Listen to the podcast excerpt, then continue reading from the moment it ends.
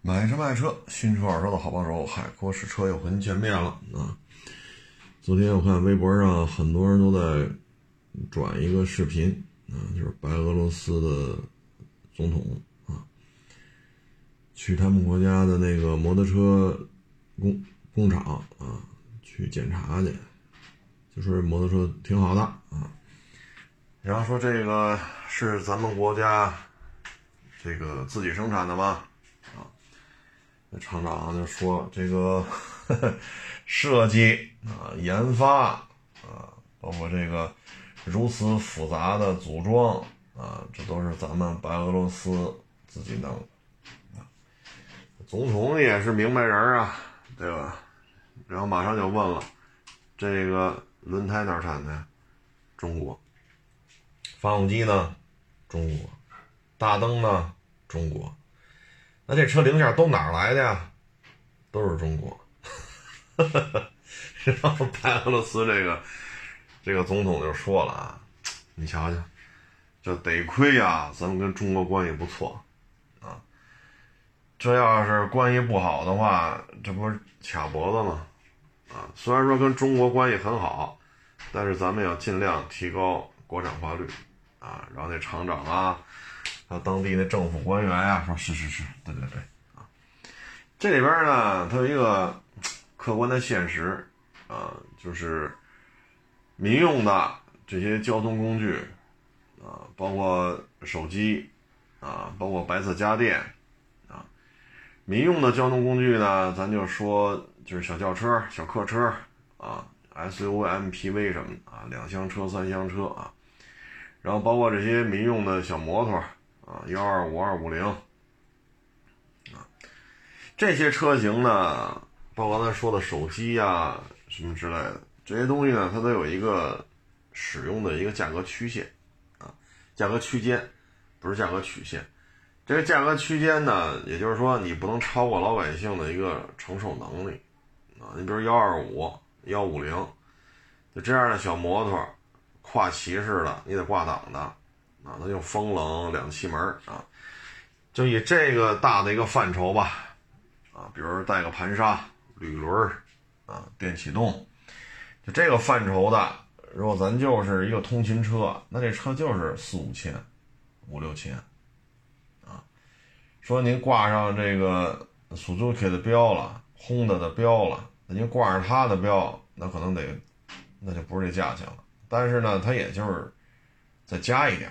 啊，你也不能说一个跨骑式的挡车，对吧？说五档变速，幺呃幺二五两气门，八九个千瓦，风冷，啊，前盘后鼓，啊，您说您卖三万，这要搁九几年我信，但是你现在他就卖不了这价钱，啊，你挂不挂 Suzuki 的标，你挂不挂 Honda 的标？那它也就是几千块钱的量，啊，如果纯自主的，比如力帆、豪爵，对吧？就这个，那也就是四五千、五六千，啊，它为什么能做到这个价位呢？就是产量、规模都在这儿，啊，你像大长江，就这豪爵啊，大长江年销量那上百万呢，而白俄罗斯，我查了一下，九百多万人。也就是说，白俄罗斯全国的人口还没有北京一半多，或者说没有上海的一半多。那你的消费群体就这么小啊？然后呢，它又是一个怎么说呢？周围都是前苏联时期的这些国家吧？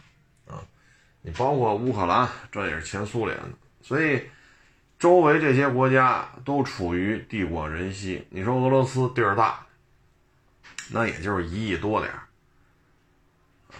所以呢，大家呢都是地广人稀，都缺乏这种足够的这种消费基数。那这个东西说咱们做，假如说啊一千五，那他做可能就得四千到五千。为什么呢？你摊销成本你摊不下来。就像零五四 A 似的，这军舰零五四 A 四千吨带垂发的中程防空弹。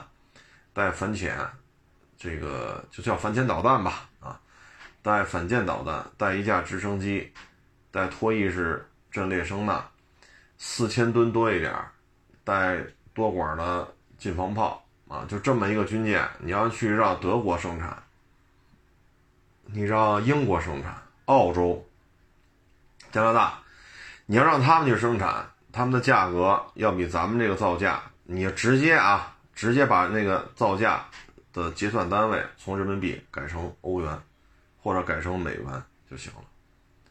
甚至于数不变，改计量单位还不行，还得改数，数还得往大了改。为什么呢？就是规模经济啊，像零五四 A，包括前三艘是前三艘前两艘啊，它舰首没有装垂发系统啊。如果再加上那个，再加上现在的零五四 B，再加上出口的这个，比如说卖给巴基斯坦的，那这零五四大家族这个。建造的量得大几十艘了，啊，看这意思得大几十艘了。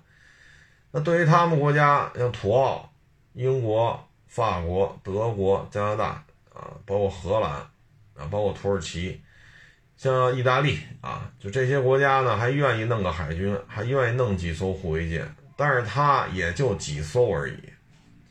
那同样一个东西，你这个五十艘都不够。啊，你照着大几十艘去生产。现在零五四 A 加前面那个没有垂发的那两三艘，现在总的建造数量已经超过五十了。你再加上零五四 B，啊，大致从四千能干到五千五。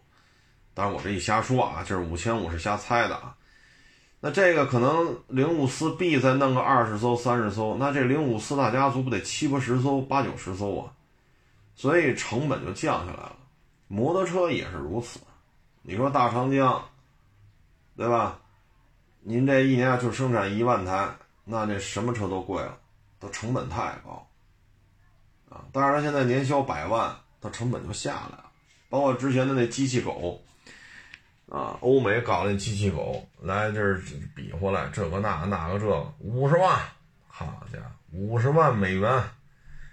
咱们也生产出一个一万美元，这一下老外就抓瞎了啊！所以说呢，白俄罗斯要是自己搞一个说摩托车企业的话，这个现在就有啊，因为我也看这个视频了，它有组装线，但是呢，所有的零件按照视频里的介绍啊，都是中国的啊。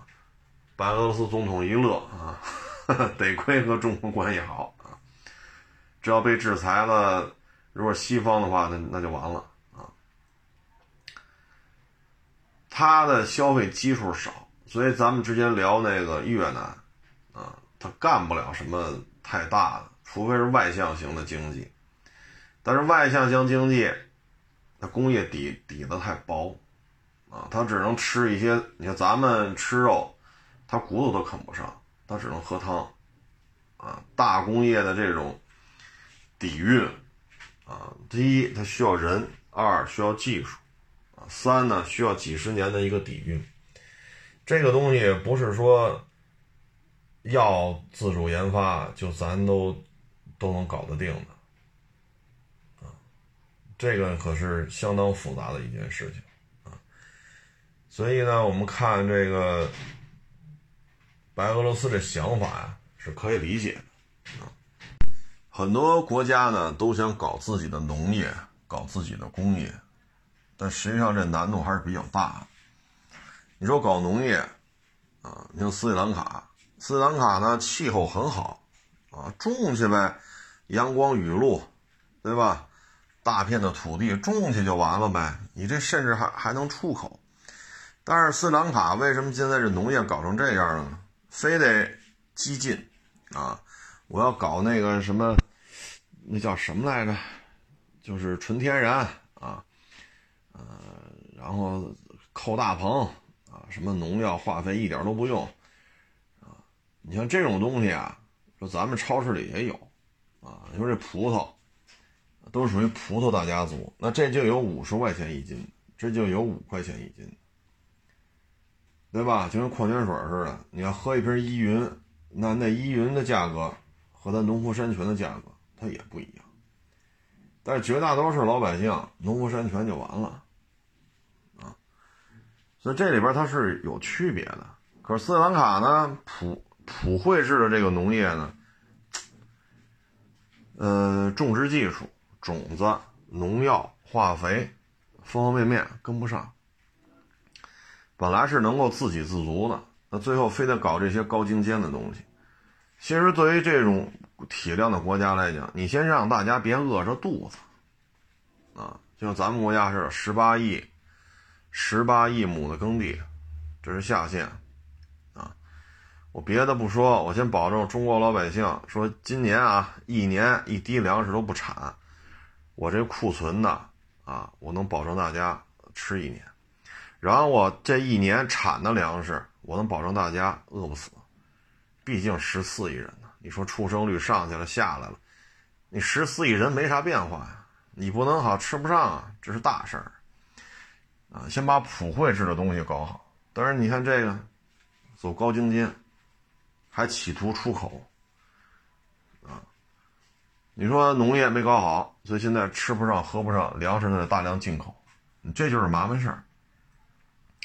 你说搞工业，你像印尼搞运输机，啊，当时双发螺旋桨运输机搞出来了，但是这个高精尖、高附加值的工业，它是西方、欧美为代表的西方牢牢控制的，所以当九七年、九八年金融危机、亚洲金融危机来的时候，啊，以美国为代表这些资本的力量，说你想得到救援、得到经济上的支持、救助，是吧？印尼的航空工业就给你打散了。他后来他这四发的运输机，两发的大大一点运输机，大致相当于运七啊，就此给打散了啊。所以你想搞，你只能生产一些我们需要的日常生活用品啊，大量的人力又是是吧？需要大量的人工，然后还得便宜啊，然后还污染环境。啊，都甩给你们吧。这些高附加值的都人家留着，所以在这里边呢，就是工业不是那么好搞的。一方面，过于高附加值的东西是被卡脖子的，甚至于你搞出来了也会被摧毁的。像这种普惠制的，比如幺二五、二五零摩托车，啊，您这工业基础，这也牵扯一个问题。啊所以这里边呢就很难，因为什么呢？造不如买。你像泰国、印尼，对吧？这都有日本四大在当地的一些这个生产厂，啊，那你说印尼、泰国，你接触到了日本四大的这种先进的生产生产线、组装啊，生产线的设计调试，你接触到了，你搞得了吗？那你干脆搞一自主品牌不好吗？搞不了，啊，搞不了。所以我们举给大家举个例子，你看啊，芯片卡脖子，这是一八年、一九年开始卡的，但是从今年开始，这芯片的价格就是绷不住了。台积电也好，三星也好。使出吃奶的劲儿，要搞两纳米、三纳米，为什么呢？十四纳米咱们这边也差不多进入试试生产了，或者说已经开始生产了。而车规的、军用的、民用的啊，大部分领域当中，十四纳米、二十八纳米，就是十几纳米、二十纳米，基本上就够用，不会产生说一个脱节、落后，不会的。但是现在，当咱们开始被卡脖子之后，搞到十几纳米的芯片的时候，台积电和三星就害怕了，啊，就害怕了。我再给你举个例子，Windows 操作系统，当年一直是免费用的，各种盗版，对吧？Win 九七、Win 九八、Win 两千、Win 叉 T，到现在什么操作系统我也搞不清楚。所以咱们国内的操作系统一直是没起来，老外白让你白用啊，一分钱不花呀，那你国内怎么办？你国内的这些操作系统的研发，它需要耗耗费大量的高精尖人才，大量的源代码编写，还有基于你操纵系统操作系统之下的各种应用软件的匹配。结果人家来一个，睁一眼闭一眼白给。现在咱们的操作系统，这个就是个被动的问题，啊，所以这就是牵扯一个造不如买，啊，造不如买。包括咱们之前那圆珠笔芯儿，那小小圆球啊，一帮公知，哎呀，你这个人都上天了是吧？大核潜艇、大航母是吧？你吹这么半天牛，你圆珠笔芯儿你都造不出来，有什么可吹的呀？呵，这一帮公知，我也纳了闷了，吃中国的，喝中国的啊，中国人生在这儿，长在这儿，爹妈祖宗都是中国人，骂中国骂得起，可带劲儿了。最后得生产吧，咵一生产出来，好家伙，是欧洲是是哪个国家来着？就靠造圆珠笔芯过日子。人都好几十年了，结果咱这两炉钢到现在没用完，还把人家买卖给挤了，然后人还告咱们说咱们 那要怎么说来着？啊，倾销是怎么？一共就炼了两炉钢啊！所以有些事儿吧，造不如买。你像圆珠笔芯这个，哎，就算了，你就让老外弄去吧，该挣点钱挣点钱。但有些东西造不如买，你像这芯片，哎。你一卡脖子，咱就搞出来了。但是像 Windows 操纵系统，咱们这方面，哎，说什么好呢？啊，所以说搞工业很难。首先你得有足够的大学，你得有学科，啊，你搞工业说白了，你地质勘探、地质勘探怎么样？你石油、天然气、铁矿石这些东西你玩得转吗？你玩转了之后，你得有钢厂啊，你得出钢出铁呀。对吧？包括你一些稀有金属的这种、这种、这种开发提炼啊，然后还需要人才啊。你比如说造这炮管子，那多少多少年前的事儿了？咱们的自行火炮出口，当时大老美是 M 幺零九吧，也就能打个二十八、三十、三十二，那炮弹射程就这么远，自行火炮。咱们出口的那个，好家伙，一撩撩四四十公里。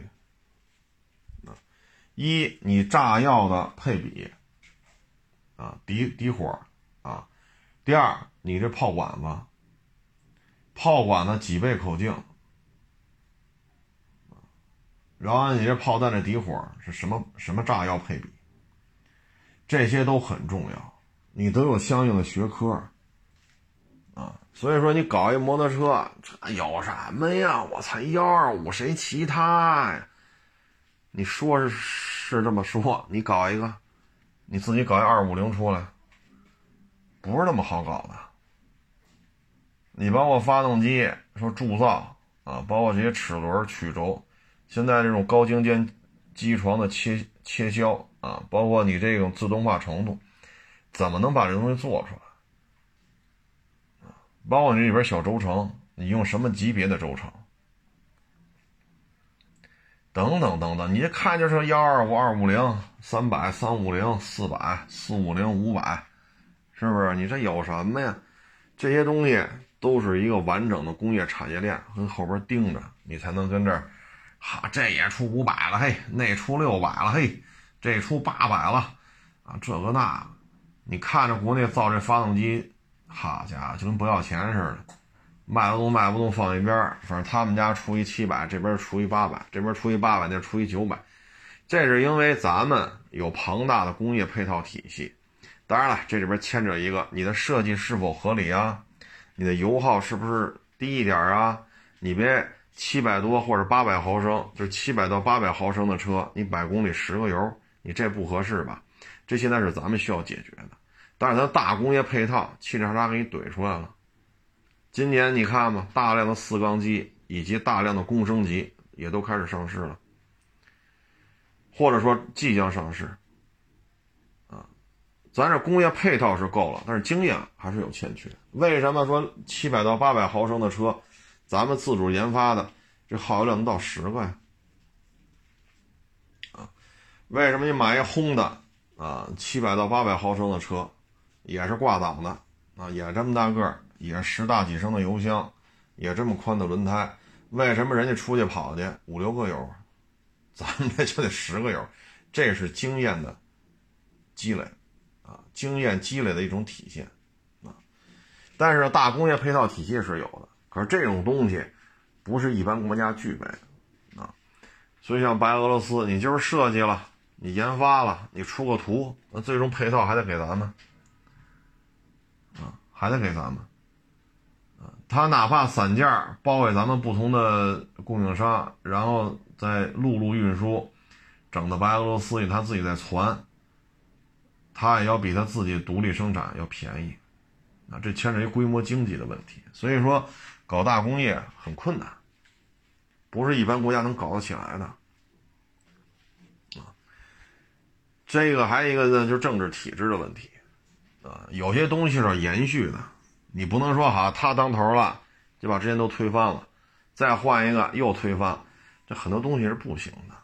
你比如说造大飞机，现在据说比运二零又大一圈的运输机开始到了研发阶段了，运多少咱不知道啊，但是运二零这在他面前算小飞机了，也是四发喷气式啊，这个。运二零现在大概六十多吨吧，载重量最大能到六十多吨，六十六、六十七、六十五啊，大概其实这么个载重量。那新的这个飞机可能就是百吨了，啊，或者八十多吨，或者奔百吨了。你这个就牵扯什么呢？一代一代一代领导人，有些东西是不变的，比如造核潜艇，啊，有钱没钱都得造。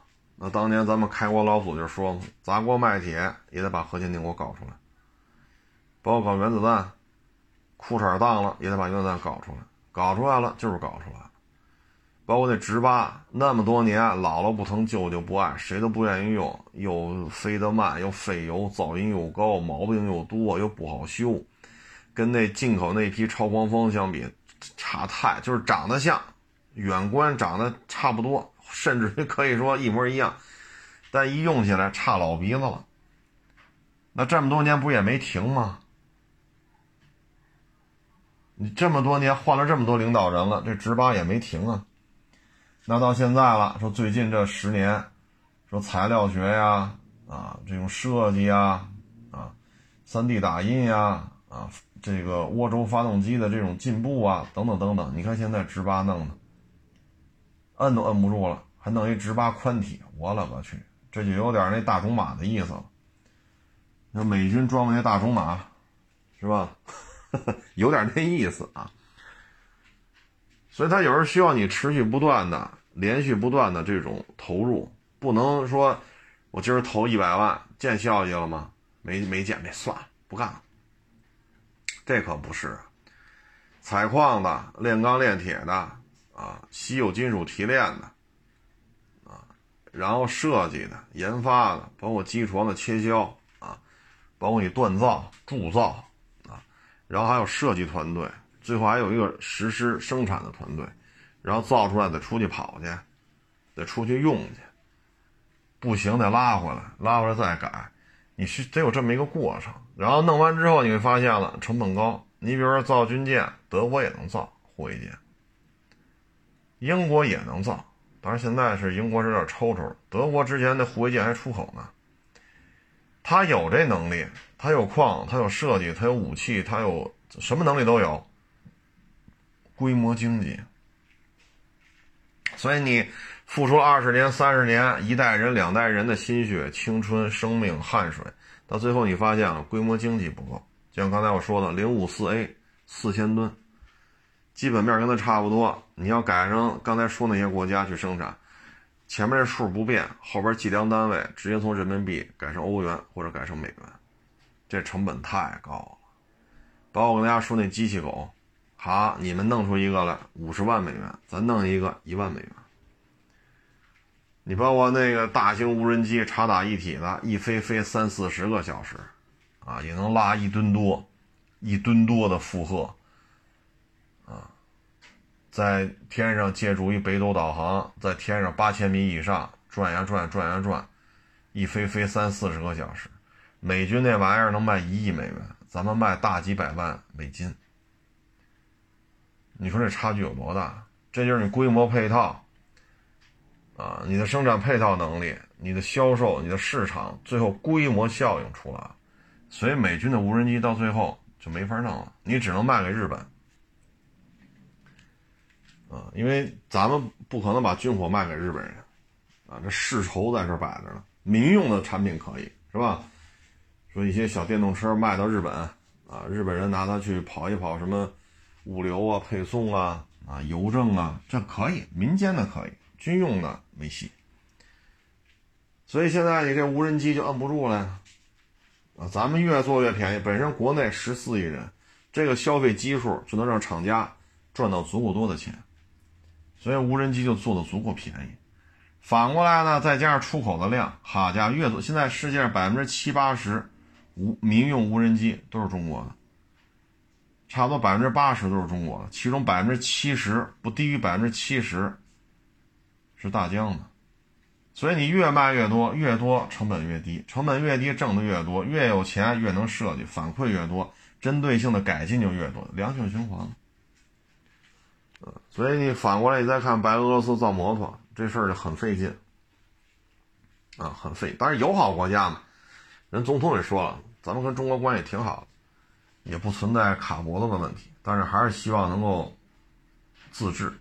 那你九百大几，人口数不到一千万，搞这些工业是很困难的，啊，是很困难的。你人口基数，你就可以参照一下韩国、德国、日本这些国家，人口基数都不大，几千万、上亿，这算是这个体量当中的工业比较强的国家了。那咱这个白俄罗斯拢共九百多万，人口基数就够不上，啊，你规模经济也不可能，啊，你像日本，最起码它的车能出口欧洲、北美，啊，能出口东南亚、非洲，韩国也是如此。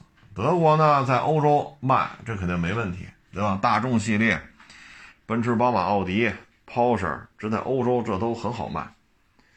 那你这白俄罗斯，你搞这些卖什么呢？那有些网友可能觉得啊，那那八乘八、十乘十、十二乘十二，那大型轮式的那个，那不也是中亚那边弄过来的？各位，那玩意儿是拉战略弹道导弹的，那东西不考虑成本。你要真考虑成本，你别造航母了，咱都养龙虾、养海带，啊，咱直接养那个就得了。造什么航母啊？所以它不是考虑成本的时候。你造大航母，你你考虑成本了吗？但是大航母往这一摆，很多事儿不用你谈，没有人跟你滋毛。所以大成大航母的成本不体现在这点钱，咱养龙虾是不是更挣钱呀？不能这么算啊！大航母的成本不是体现在这儿，体现在这船往这一摆，周围你会觉得特安静。没有人天天跟这哔哔哔哔哔哔跟这捣乱了。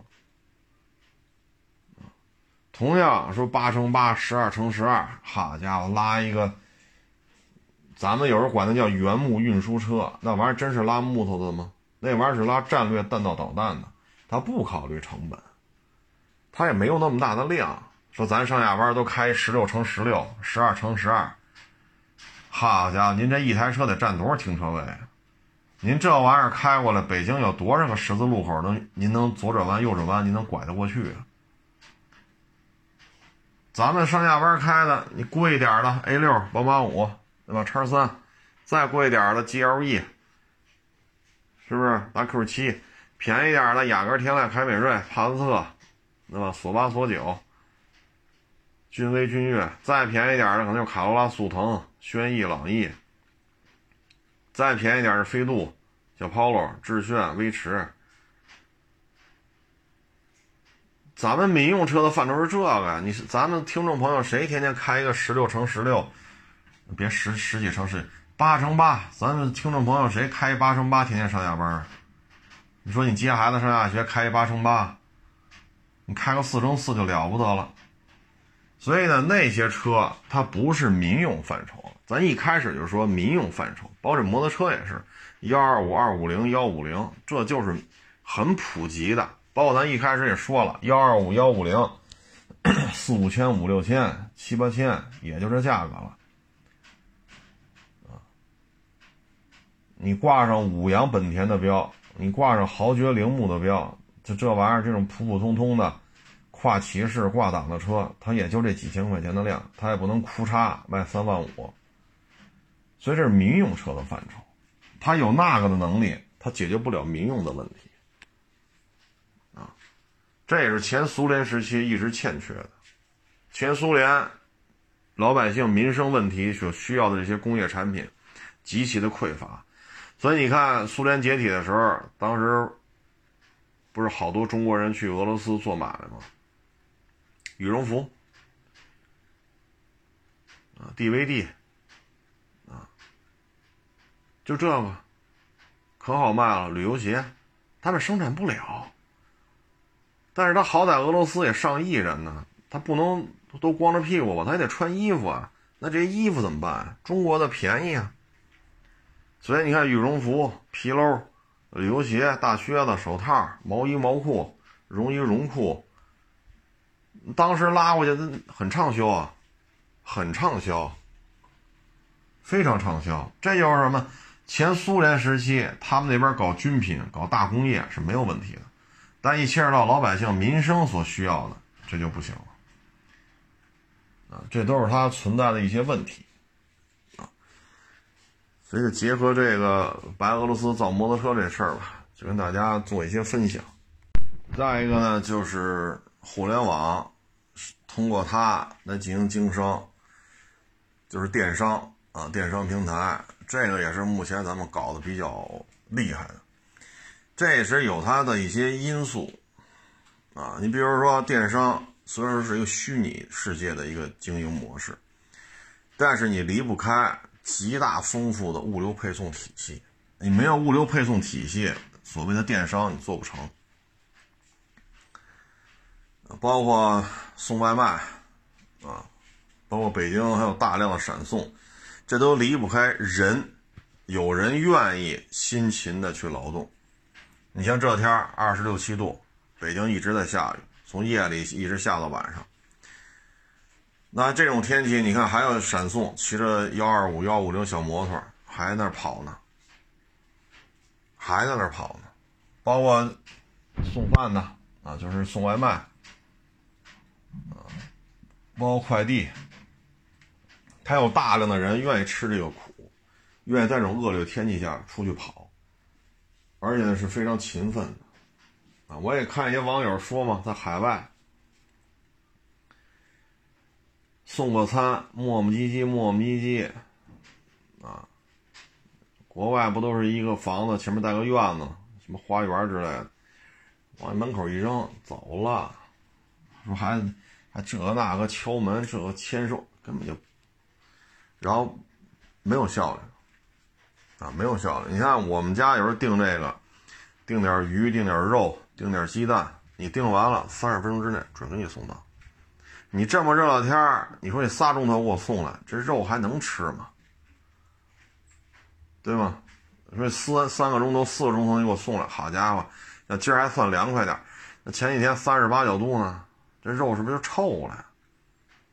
所以说，电商平台它要有足够的用户基数。啊，独立访独立访问的 IP 量你得有多少？然后极大丰富的线下物流配送。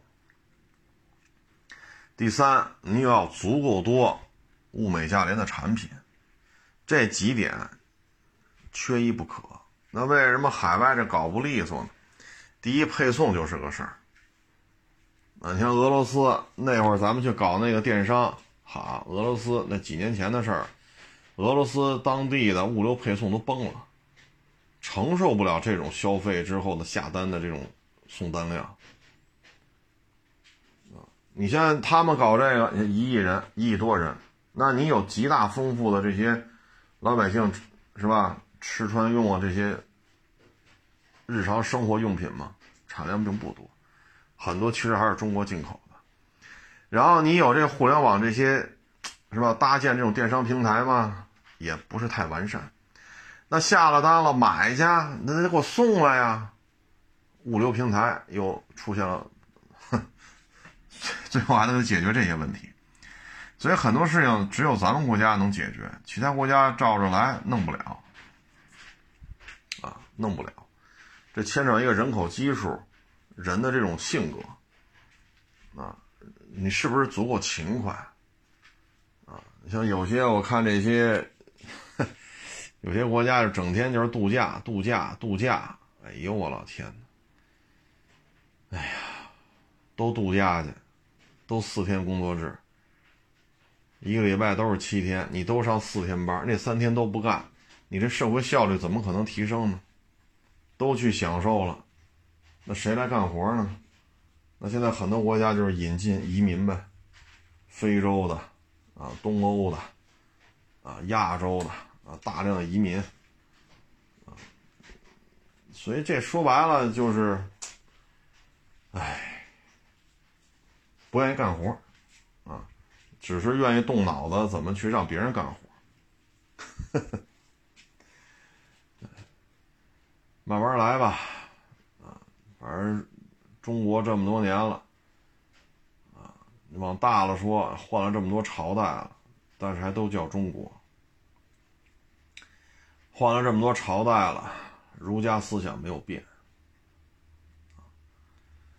包括咱们建国以来也换了这么多领导人了。啊，你像什么大飞机呀、战斗机呀、大潜艇啊、大军舰呀，啊，这些发展的目标没有变。啊，你包括两千年吧，好像是两千年或者零一年，当时我们那儿不一老大爷，他们家孩子不就去深圳开那个从欧洲引进的高铁？当时是一百二十是二百来着，我忘了，反正当时速度挺快了。你看这一晃，差不多二十年过去了。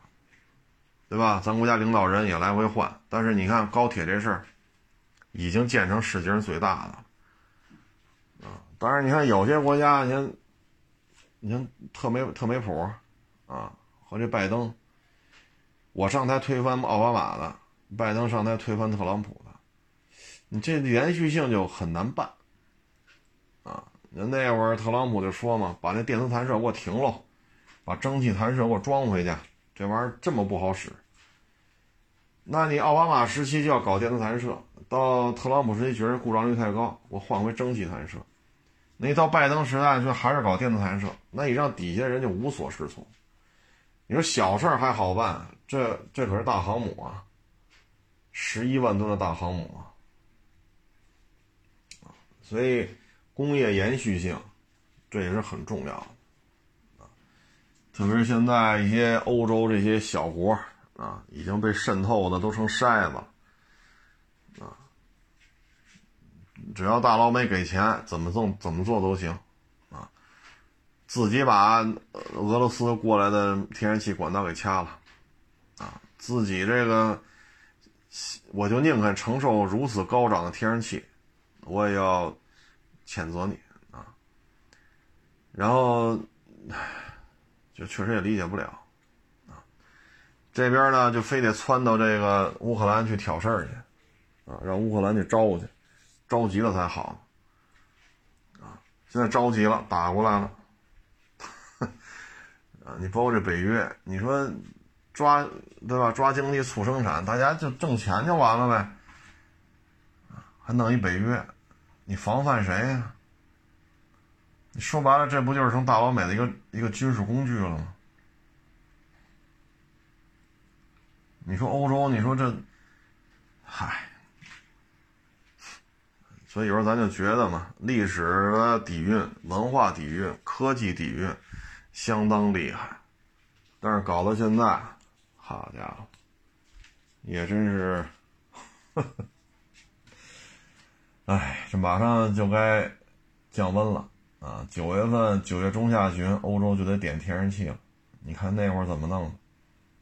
这老毛子这仗打的是一点不着急，就等着气温低呢，啊，所以呢，就是国家得稳定，大的战略发展方向要保持一一致性，啊，然后呢，确实你得有客观的一些条件，比如大军舰为什么跟下饺子似的？我们有数量庞大的造船企业，这些庞大的造船企业才能承担这么多的订单。然后咱们的造船订单在世界上，咱们手握订单量比重也相当高，所以造民船挣大钱，造军船也挣钱。造船的经验，民品、军品、军品、民品融会贯通。所以你看，现在零五四 A 就这么个四千吨的小军舰，零八年去索马里到现在没有一艘零五四 A 坏了，没有一艘出坏了，说得拖回来或者起火了呀，或者抛锚了呀。啊，或者失去动力啊？你看嘛，没有，没有，你还别不服啊！昨天吧，早上八点多开车啊，听那广播里就说嘛，说北京啊有在这个六环飙车的，然后这个被就是早高峰嘛，车肯定很多啊，就有很多人就打电话。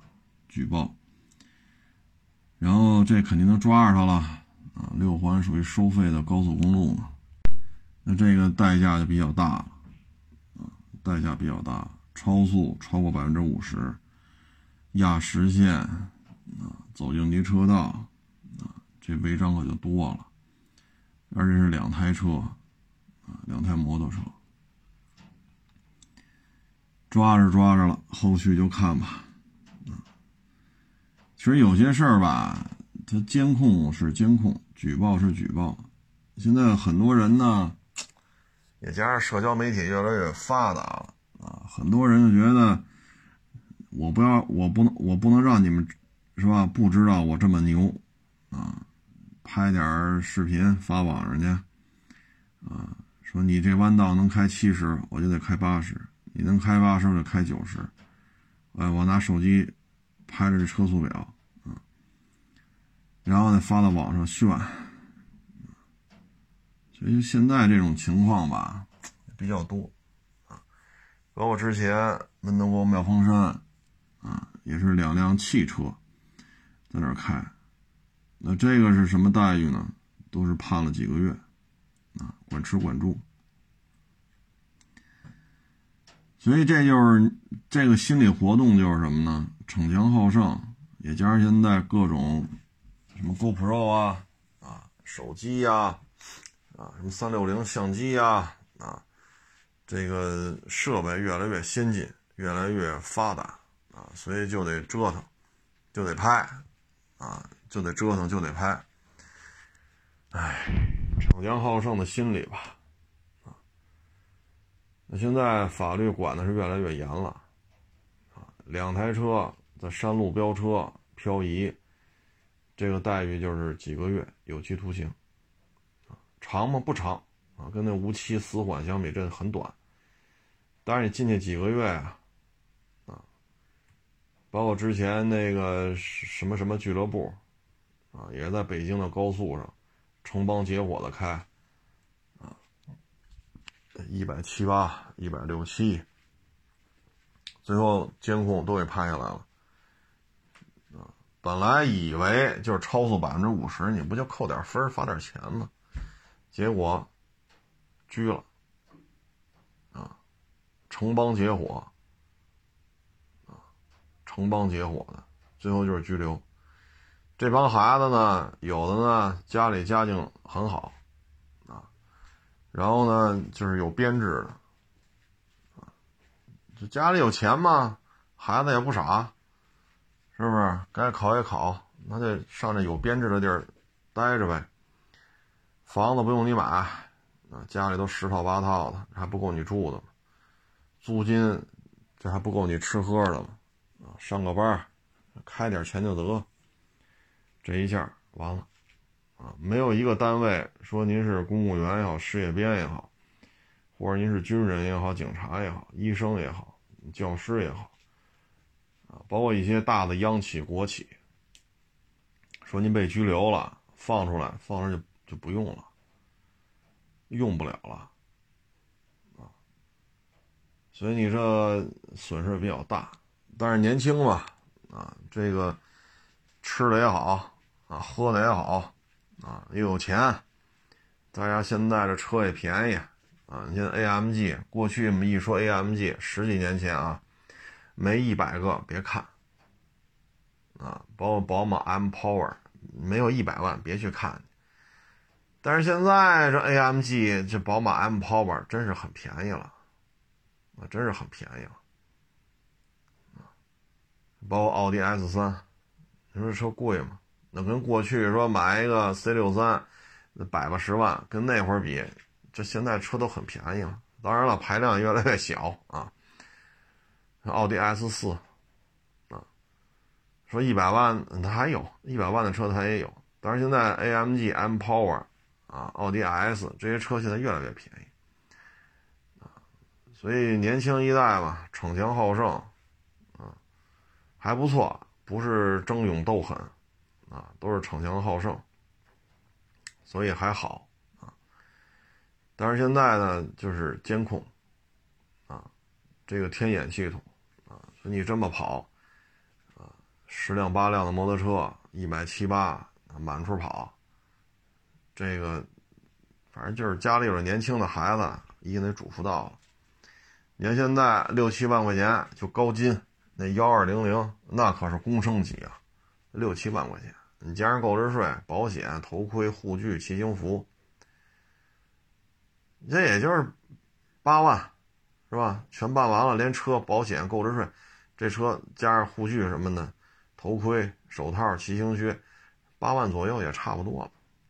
咱就买个过得去就行，咱别买那个哈一万块钱一个的头盔，过得去就行，八万左右，工升级，正经八板一千二百 cc！今天我开车出去收车去，还遇见一小伙子呢，骑一个倍耐力五零二 C，就是模仿那个雅马哈 V Max 啊。一开始我就看着他在五环应急车道上开。啊！当时我就说，雨下这么大，小伙子，你在应急车道上开，这水也好，或者说应急车道大家开嘛，那些石头子儿啊，一些异物啊，就会溅到那应急车道上去。因为应急车道基本没有车走，所以崩到那儿之后呢，就就在那儿放着。然后现在雨又下这么大，你又骑这么快，这里边要有点什么石头子儿什么之类的，第一会不会扎你的轮胎？第二，你会不会发生侧滑？那小伙子呢，还露着脚踝呢，啊，也没穿那种雨雨雨衣，就是防水的那种骑行服，就是普通的夹克、牛仔裤什么的。当时我看他就开的就够快，我当时是七十吧，因为下的雨不算小，我七十就完了，前面一大车跟着他开就完了，我就看那应急车道歘就过去了。然后我是从西五环拐过来，西五环到北五环，那不是上坡吗？上坡下坡嘛，下坡就中关村桥了。就上坡那儿快到坡顶了，那会儿没有应急车道了，前面车都往左边并。哟，我一看，呵，小伙子这轮胎扎了，后胎瘪了嘛。啊，也没个雨伞，也没个雨衣，雨下的也不老小。我从他边上过。我一看，这不是那小伙子吗？万幸啊，这小伙子这是万幸啊！下这么大雨，轮胎扎了，这是没摔着啊！我看那车也没事儿，人也没事儿啊，就是打电话叫人过来帮着补胎吧。所以下这么大雨，你走应急车道，本身应急车道存水，原来他说过很多次了，下这种雨走五环一定要走中间车道。中间车道存水是最少的，而且控制住车速。你要是吃不准，你跟一大车，比如说依维柯啊、全顺呀，这车很大，大老远的后边车就能看见它。啊，当然说您开的车也很大，那您就不用跟了啊。你开的车不大，你跟这大车后头或者中巴，啊，或者用厢货，你跟在它后头，你看它的轮胎压那水花，你能判断出前面有没有积水。再一个，他那车那么大。后边车就能看见，后边车能看见，然后你通过它那水花压的那个状态，你能判断有没有水。这我说过多少回了？五环上开一定要这样，一定要这样，啊！但是这小伙子还得走应急车道。一开始我就担心石头子儿啊、玻璃碴子一压，嘣儿摔出去了。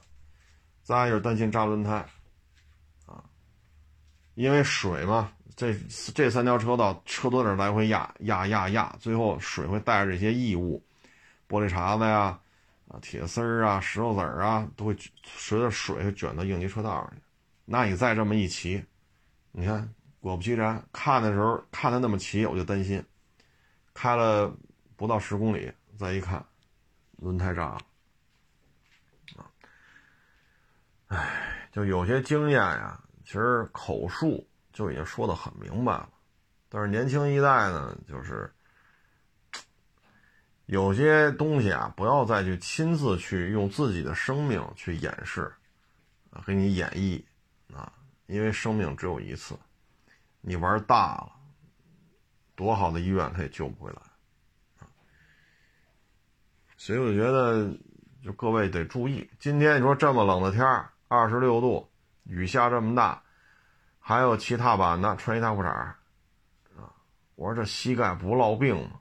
我开六七十，您歘一踏板就过去了，这速度可不慢呀。然后您穿一大裤衩子，那雨水，你说，嗨，这膝盖不落病啊，都对不起他这么骑啊。这咱也管不了，年轻人嘛。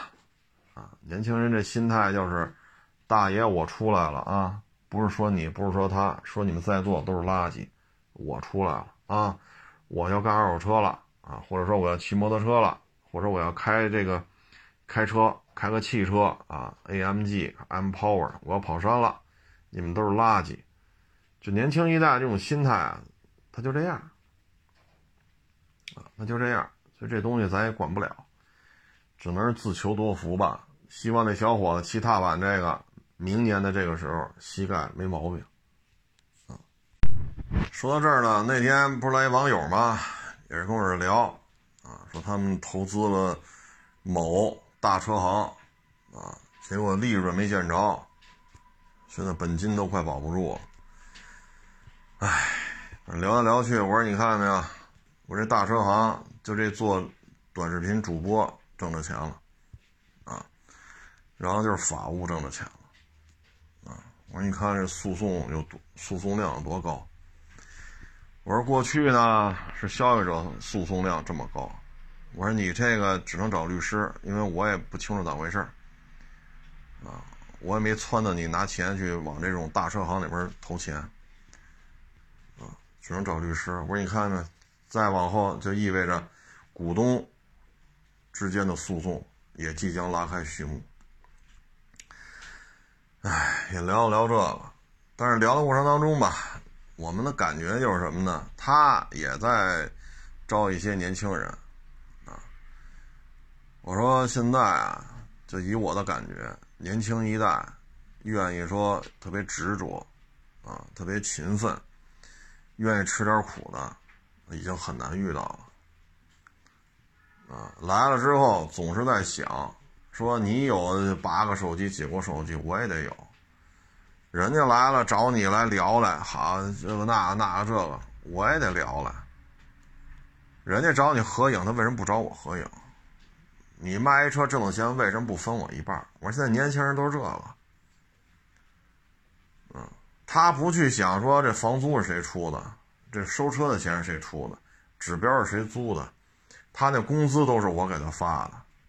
他那盒饭都是我出钱给他买的，他不想这个，车也不是他弄来的，车也不是他卖出去的，我收来的车我给卖了，然后我就得分他一半钱。我说现在这样年轻人呀，比重真是不少，啊，也聊了聊，确实他感觉也是这样，啊，你说招个年轻人，按理说年富力强嘛，啊，今儿不愿意干，为什么呀？啊，昨儿 NBA 谁跟谁输了，啊，那是我支持的球队，所以我不高兴。再过两天这又不好好干活，这问这是又怎么了？说哪个女影星宣布结婚了？所以有时候你说都是当老板的，你弄得莫名其妙的。你来这儿，你说，唉，咱也没法儿。后来我们就我们也聊了会儿吧。我说，你看我这儿招来的年轻人。就就干的这些事儿，我说我都，我说有些事儿我节目里我都不好意思说，啊，我都不好意思说，确实玩的比较过，啊，这点小心眼儿啊，他用的不是地儿，那所谓的聪明，啊，所谓的聪明人，所以就是说呢，你就是现在年轻一代，你这么牛逼。啊，你你心态是够了，啊，心比天高，眼界比谁都高，你自己能干点什么？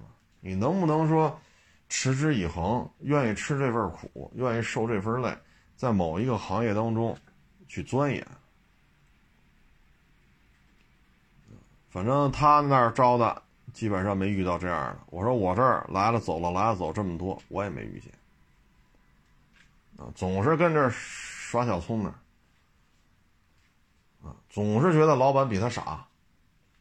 我说你这东西你怎么弄啊？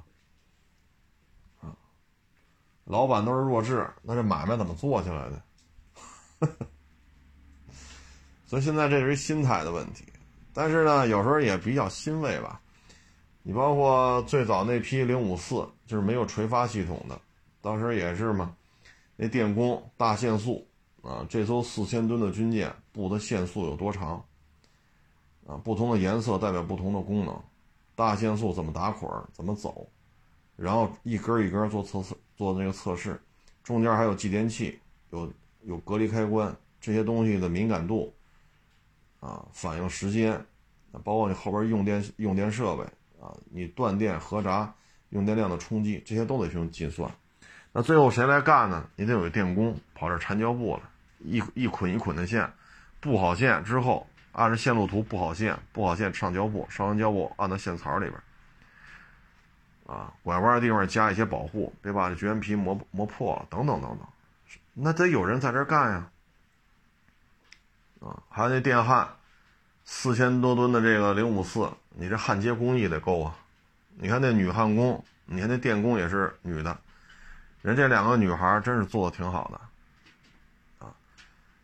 四千吨的这个护卫舰排水量真不大，啊，但是它走这个线多少公里，啊，多少公里长的线，一根一根裁成不同不同的长度，因为不同的连接点，然后采用不同的颜色，然后根据这个负荷，一平的、两平的、四平的啊，不同的这个线往里往里边加，这真是吃这份苦。啊，真是吃这份苦。包括前两天我看了一个报道，兵王一级军士长修直升机的，家里边呢是他爸爸，好像是是开小饭馆的吧。打小呢就不爱上学，初中就不上，家里倒是能供他上，他不上，那种地去吧，不好好种，打死不爱种地。那你跟这亲爹炒菜去吧。也不爱干，啊，后来说那干脆吧，家里说这也没招了，在农村吧，这家庭环境还算不错，因为有点小买卖嘛，当兵去吧。当兵呢，因为他不是做做饭是做菜什么的，就上他就弄那个管后勤去了。但是他来了当兵，到了部队一看，那是空军嘛，搞那个地勤，哟，直升机，这一下子这个。是吧？就看到了一个特别感兴趣的这么一个东西——直升机。然后呢，本身他又不是这兵种，你不是修飞机的，您是做饭的，学历又低，初中啊，当是多少年前的事儿，因为现在这兵王都都退伍了啊。然后呢，就去啃这些书啊，因为这修直升机太复杂了。然后先学初中的，再学一遍；高中的学一遍；大学相关课程再去学一遍。抓着机会就找这些老兵请教，这怎么弄，那怎么弄，这什么原理，那什么原理。到最后，有些海外引进的直升机，老外说这怎么怎么着怎么着，他就不服。啊，他说你这毛病就是什么什么什么。老外想，你一个士兵，你算干嘛的呀？最后人家一上，按照他的思路一处理，好了，这直升机能飞了。那老外一下子服了，现在干到这岁数了，一级军士长，咱说这个呢，目的是什么呢？就是说年轻一代你得有这种执着，踏踏实实的啊，拿出你年轻就是资本，对吧？拿出几年的功夫学点什么，整天就网上骂大街，啊，要么就是比吃比喝。问题是你比来比去，那也不是你挣的钱，那是爹妈挣的，对吧？你包括之前那网友来，他也是北京的，他就是北京是有编制的。他说他们单位那就是嘛，五十万以下的车不开，二十万以下的摩托不骑，一月就挣这么几千块钱，因为有编制的嘛。你什么年份、什么级别挣多少钱，大家心里都清楚。您就挣这六七千、七八千，你就就这么造。你说在这单位里能学点啥？你能干点啥？具体哪天业务说您能，是吧？独当一面，啥也不会。啊，活着就是消费。那爹妈早晚有眼一闭腿一蹬，气儿一咽的时候。当然我不是咒人家啊，因为都是这个规律，包括我在内，我也早晚有八宝山烧的时候。那你这时候你说，人走茶凉，啊，这不能，对吧？说活着就是消费，你家里有多少钱呢？啊，你总得有点追求吧？你这样，下一代呢？啊，所以就是年轻一代少一些贪图享受的这种欲望，少一些啊。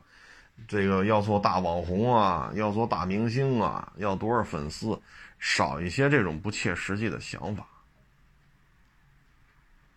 踏踏实实的评估一下自己，你看一下社会的发展的现状，你看哪个行业自己又有又感兴趣又有发展，对吧？你不能说二零二二年了，咱学习摇煤球去，这在北京您您不饿死都对不起你选这职业。像踢球，我们原来也说嘛，你要阅读比赛，啊，对方的防守谁是领头的，对方的防守谁和谁之间配合的比较默契，谁一看就是瞎跑，啊，谁适合贴身，就在脚就脚底下，恨不得迎面骨碰迎面骨去，脚面碰脚踝碰脚踝去抢那球，谁就适合这种贴身近战，谁呢？身体素质比较好，往上一靠，你就出去了。我不跟你拼脚底下这个花里胡哨，往上一靠你就出去了。谁适合争高球？你在踢这场球之前，你要阅读比赛，你要有一个判断。张三李四王二麻子，对方是咱是说三打三、四打四，还是十一打十一？你要对对方有一个判断啊，然后再去决再决定自己。擅长进攻还擅长防守？擅长长传还擅长过人？你看你擅长什么，然后你有针对性的选择一个适合你的位置。说咱不擅长过人，脚底下就拌蒜，咱就是长传还行，那你就不要跟对方脚底下活特溜的人正面去杠，你杠不过他，一杠就得把你过了。啊，那你擅擅长长传，你就不要顶到对方那个小禁区那儿去。哪有你长传的可能性啊？对吧？所以包括中后卫两个中后卫啊，一个盯人中卫，一个拖后中卫，这俩人怎么组合的？一个膀大腰圆，往上一贴，这人就飞出去了。另外一个脚底活特细，活细的过不了他。但是呢，身体素质没那么好。那身体素质好的呢，活没那么细。这俩中后卫是有补充的。啊，那你这在踢球时，你要阅读比赛，包括自己也是，包括今年没来，去年来那小伙子也是，每年都来，今年还没来呢。你从一个步入夕阳的一个产业，跳到另外一个在疫情当中严重受挫的产业，那你这一晃，三十一二，三十二三，这这一晃，这岁数就大了。你说钱也没挣着。这行业又没什么发展，从那个没发展的行业到这个没发展行业，这个属于研判有问题啊。这疫情，我跟您说啊，后边还有什么那个，啊对，猴猴猴痘是吧？后边还有猴痘，啊，这个疫情现在就这么看啊，这这三两天、三三五个月没有结束的可能性，所以意味着明年很有可能我们还要在核酸检测呀，是吧？这个还是在这种氛围之下去工作、去生活。那受影响的行业不要再去了。你不能说，我举个例子，当然我不是说他，比如说国家对教培行业进行这个那个了，那你从教培出行业出来搞国际旅游，国际旅游没活干，对吧？你又去干餐饮，餐饮没活干，那那你要干民宿，民宿现在不让干，你说你老老找这个干不了的买卖干，你这不是耽误自己的青春吗？所以有时候要有些研判，啊，有些研判。但是现在我们看到的，就包括那天聊嘛，啊，你说聊最后我说你有这几百万，你在北京，你还不如买个小房子出租呢。你这北京现在这二手车这么惨，你投资现在利润一分没有，本金都保不住。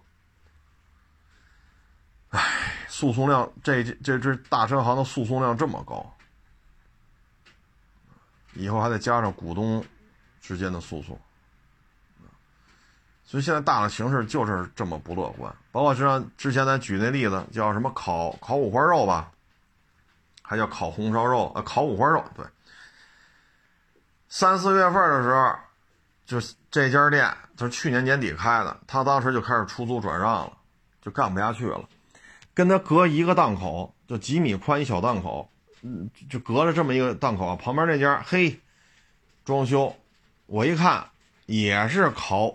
五花肉，嘿，我说这，我说这边这家去年干的，干到今年三四月份干不下去了，转让出租，然后您又开始干烤五花肉，然后三四月份的事儿吧，五六月份闭市吧，七月份关了，咱就不能研判一下吗？这离你也没多远，中间就隔了几米，大家都是干这个的。对吧？这条街这么多饭馆，大的、小的，是吧？大馆子还是几平米的小门、小档口，这么多倒闭的，你说您往里扎个什么劲儿？啊，就像刚才说的摩托车似的，包括汽车的车祸也是，说说了这么多啊，人命的这关天的这种事故，咱就不要说拿自己这条命去去去尝试了